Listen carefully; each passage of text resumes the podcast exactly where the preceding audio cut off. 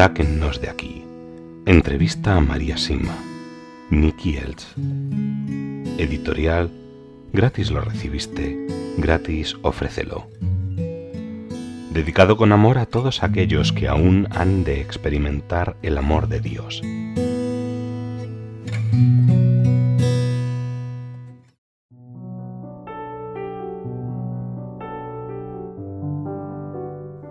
El ocultismo.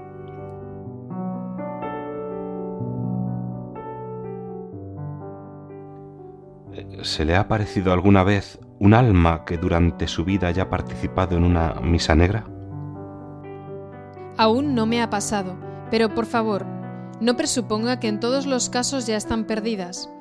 He conocido personas que participaron en misas negras, pero luego lo dejaron y cambiaron sus vidas por completo, y entonces, por supuesto, no están perdidas. Entonces, no existe ningún abismo del cual Jesús no nos saque o no pueda sacarnos. Correcto. Si lo dejamos actuar, Dios siempre podrá vencer a Satanás. Siempre podremos ser buenos y hacer obras buenas, aun en los últimos momentos de nuestras vidas.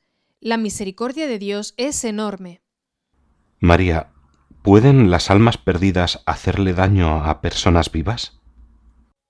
Sí, las almas perdidas pueden atacar a las personas en esta tierra y en especial a sus propias familias. Y sucede en muchas ocasiones actualmente. Algunos dicen que el infierno se encuentra ahora casi vacío, porque el ejército de Satanás se encuentra recorriendo todo el mundo. Yo trabajo, rezo y peregrino con frecuencia con un exorcista que en varias ocasiones ha detenido a almas perdidas empeñadas en atacar a sus descendientes. Esta es una clara explicación de por qué existen familias enteras de delincuentes que ciertamente existen. Un abuelo perdido, con todo el odio que lleva en su interior, probablemente guíe a su nieto a un mismo estilo de vida. Solo un exorcista poderoso podrá detener que se prolongue esa cadena. La cárcel no la detendrá, la pena de muerte tampoco. Al contrario, probablemente así solo se asegura que la cadena continúe en la mayoría de las ocasiones. De las prácticas ocultas, ¿cuál es la más peligrosa? La masonería. La masonería conduce al divorcio y al suicidio, pero también otras prácticas ocultas llevan a lo mismo. Sin embargo, el principal objetivo de los masones es destruir a la Iglesia. Las almas del purgatorio me han dicho que los masones fueron quienes asesinaron a nuestro Papa Juan Pablo I y cuando falleció un cardenal que había tenido un cargo muy importante, una mujer con dones espirituales de Corintia quiso rezar por él. La mujer rezaba, pero había algo que la obstaculizaba. Lo intentó reiteradamente, pero simplemente no lograba rezar. Un día el mismo cardenal se le apareció con un aspecto fiero y le dijo No puedes rezar por mí porque estoy perdido debido a la masonería, y cargo con papas en mi conciencia. Entonces, junto a su director espiritual, y fue él quien vino a contármelo, llevaron el caso al Vaticano y a sus autoridades más importantes. Una de ellas, que reconoció haber estado en el lecho de muerte de este cardenal y había sido testigo de sus gritos desgarradores, dijo que no quería morir de esa manera y fue a confesarse con el actual Santo Padre. Así que dice que los masones asesinaron al Papa Juan Pablo I. ¿Han sido asesinados otros papas u otras personas importantes en la Iglesia? Sí. ¿Y usted cree a esta mujer de Corintia y a su director espiritual? Sin lugar a dudas. ¿Puede decirme, María, cómo se las arregla en general con Satanás? Cuando me molesta, y se trata generalmente de cosas pequeñas, simplemente hago lo siguiente. Hace poco estaba sentada aquí rezando el rosario, pero por alguna razón tuve que salir del salón. Colgué el rosario en la silla de esta manera y salí. Cuando regresé unos minutos más tarde, el rosario se encontraba sobre la mesa y lleno de nudos imposibles de desatar. Entonces le dije severamente a Satanás, Estúpido idiota, desata este rosario o te quitaré diez almas. El rosario se desató solo ante mis ojos y continué rezando con él, si sucede algo que descubro que ha sido realizado por Satanás, solo le exijo en el nombre de Jesús que se retire, y siempre lo hace. ¿Se le ocurre algo más que nos ayudaría a fortalecer la protección contra el demonio en estos días? Sí, durante las últimas décadas han desaparecido prácticamente los exorcismos, si es que no han sido totalmente suprimidos del rito bautismal. Eso es también un gran error y deja las puertas abiertas para que el mal afecte al niño con más facilidad. Su omisión ha provocado en estos tiempos el relajamiento de muchos sacerdotes. Se deben conservar las oraciones de exorcismo en su totalidad para una protección completa. También debería reinstaurarse la oración a San Miguel que solía rezarse al final de cada misa. Esta omisión debilita también drásticamente la protección de las personas cuando se van de la parroquia. Les ruego a los sacerdotes que tengan coraje y confíen en San Miguel y que retomen esta oración para obtener una mayor protección para sus feligreses.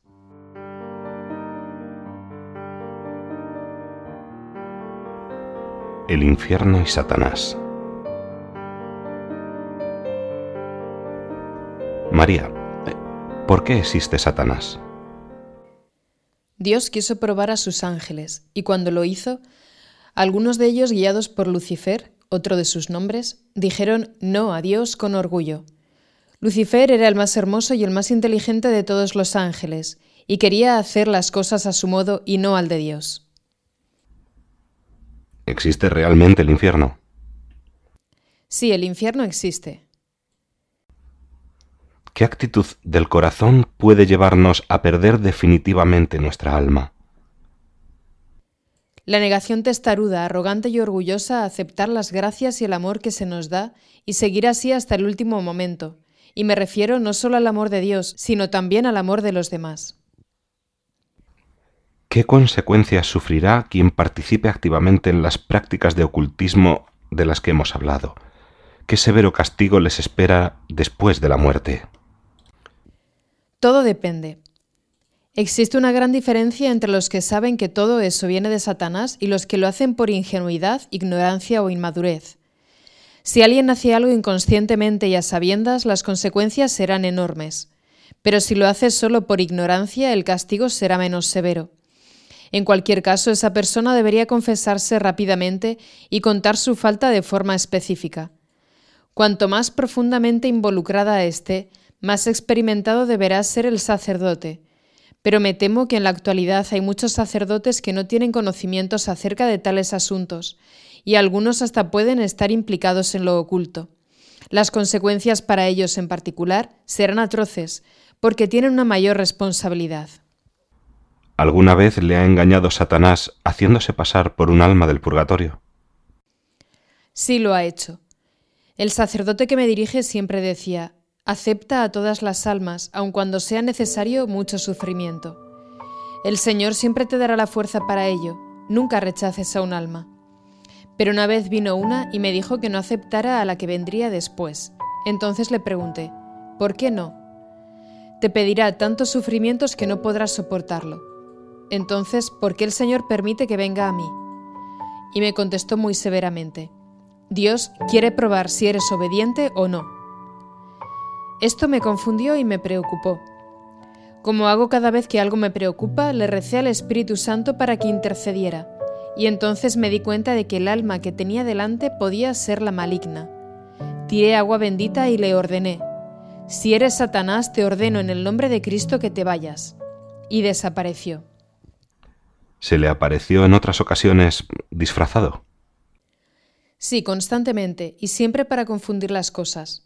Una vez se apareció como un sacerdote, otra como la Madre Superiora del convento de Hall. En ambos casos intentó decirme que me retractara de mi voto a nuestra Madre. Fue especialmente dura la Semana Santa anterior a la Pascua de 1954. Durante esa semana casi logró convencerme de que estaba en el infierno con llamas y explosiones en mi habitación. Luego, un día de diciembre de ese mismo año, sentí quemaduras y un espantoso temor al infierno en total soledad pero noté que no había almas alrededor y repentinamente todo desapareció. Una vez ocurrió lo siguiente. Los días en que hay funeral en nuestra parroquia a las nueve, podemos comulgar a las siete. Esa mañana en particular llegué a las siete menos cuarto y era la única presente. De pronto entró el párroco con prisa, olvidándose de hacer la genuflexión ante el sagrario, y se acercó a mí para decirme, Hoy no podrás recibir la Santa Comunión y salió corriendo de la parroquia. otra vez, sin hacer la genuflexión y cerrando la puerta violentamente detrás de él. Esto no era propio de él y me pregunté qué estaba pasando. A las 7 menos 3 minutos entró nuevamente e hizo la genuflexión como siempre suele hacer cada vez que se dirige hacia la sacristía. Le observé pensando que no iría allí, pues yo, que era la única en la parroquia ese día, no podía comulgar. No había nadie más, así que me levanté y me dirigí también a la sacristía. Llamé a la puerta y entré. ¿Por qué no puedo recibir la comunión hoy, padre? Le pregunté. ¿Quién te ha dicho eso? Usted mismo me lo ha dicho hace solo diez minutos, cuando entró la primera vez. Por supuesto que hoy puedes recibir la Santa Comunión. No he entrado en la parroquia sino en este momento. No te preocupes, Satanás está jugando contigo otra vez. ¿Y qué más puede intentar contra usted? Oh, lo que quiera. Una vez fui a impartir una serie de conferencias con 40 grados de fiebre, pero sabía que no podía habérmela contagiado en ningún lado. Simplemente no hice caso de la fiebre y cuando la charla estaba a punto de comenzar, me sentí tan bien como siempre. ¿Hasta dónde llega el poder del diablo y hasta qué punto estamos protegidos de él por nuestra buena conducta y por nuestro ángel de la guarda? Esa protección es muy poderosa. Sin ella Satanás nos mataría a todos muy rápidamente. Déjeme contarle lo que le sucedió a un sacerdote muy santo en un monasterio cerca de aquí, en Bludenz. Probablemente pensará que las almas ayudaron para resolver este delito. Era el más anciano del lugar y también el superior del monasterio.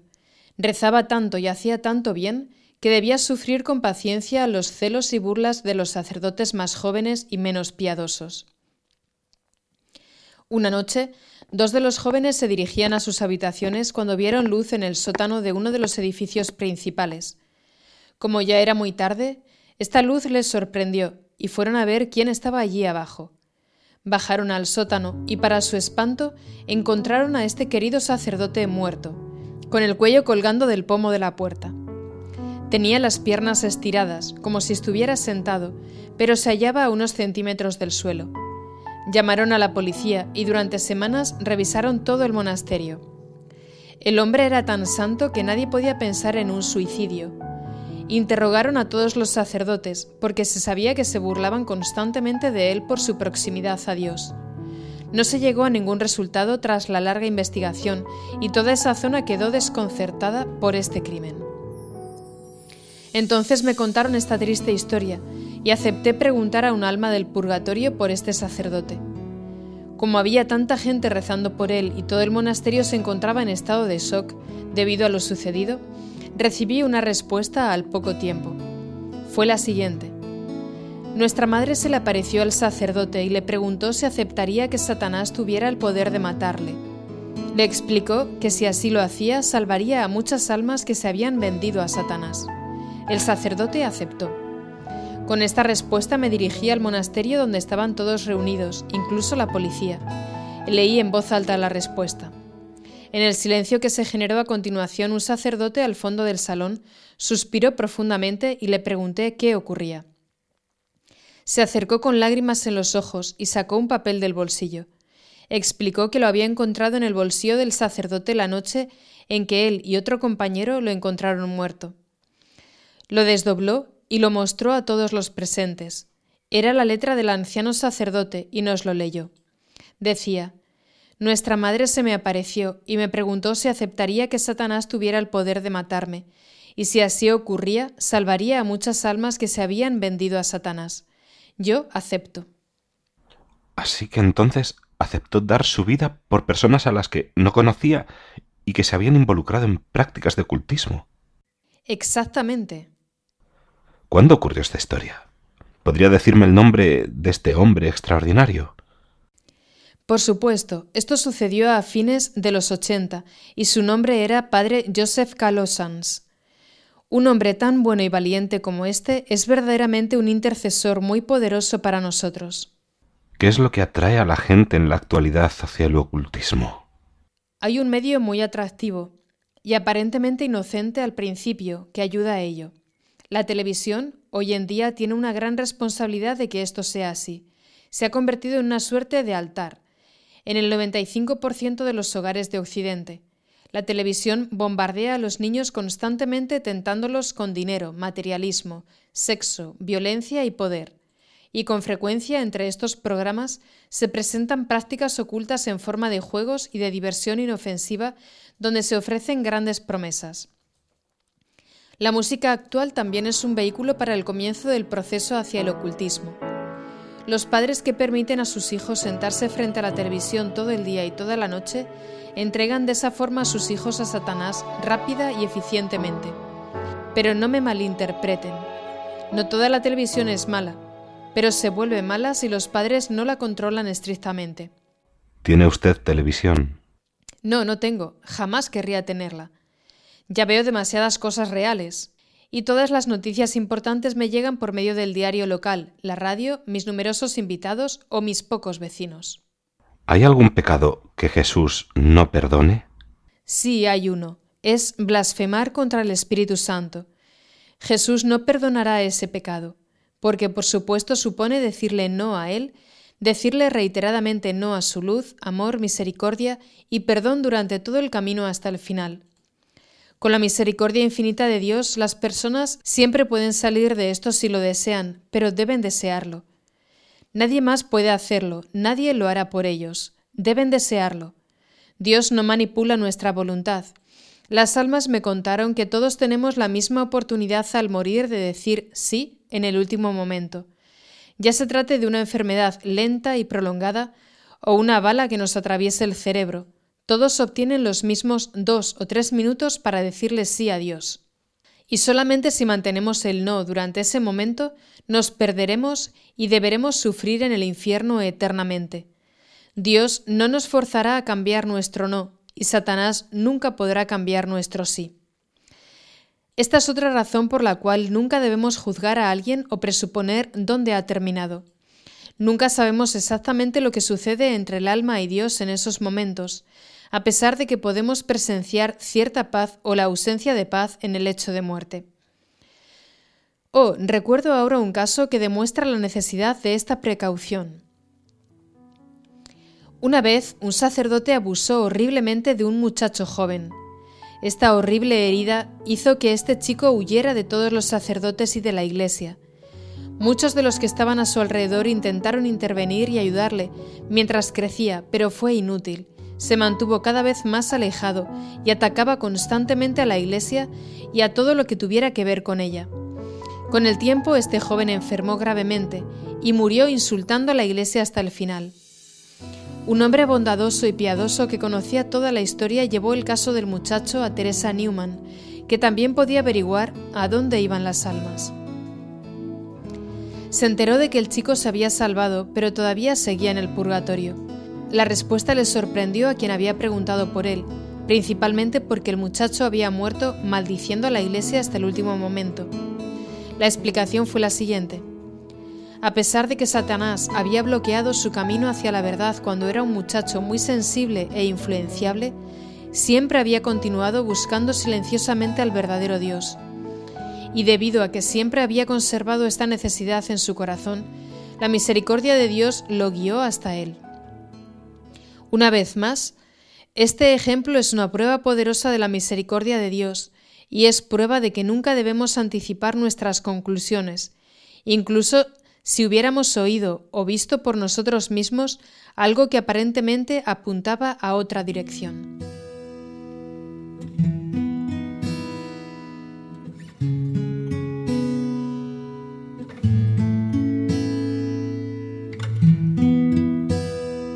Sáquennos de aquí. Entrevista a María Sigma. Nicky Elch. Editorial. Gratis lo recibiste. Gratis ofrécelo. Dedicado con amor a todos aquellos que aún han de experimentar el amor de Dios.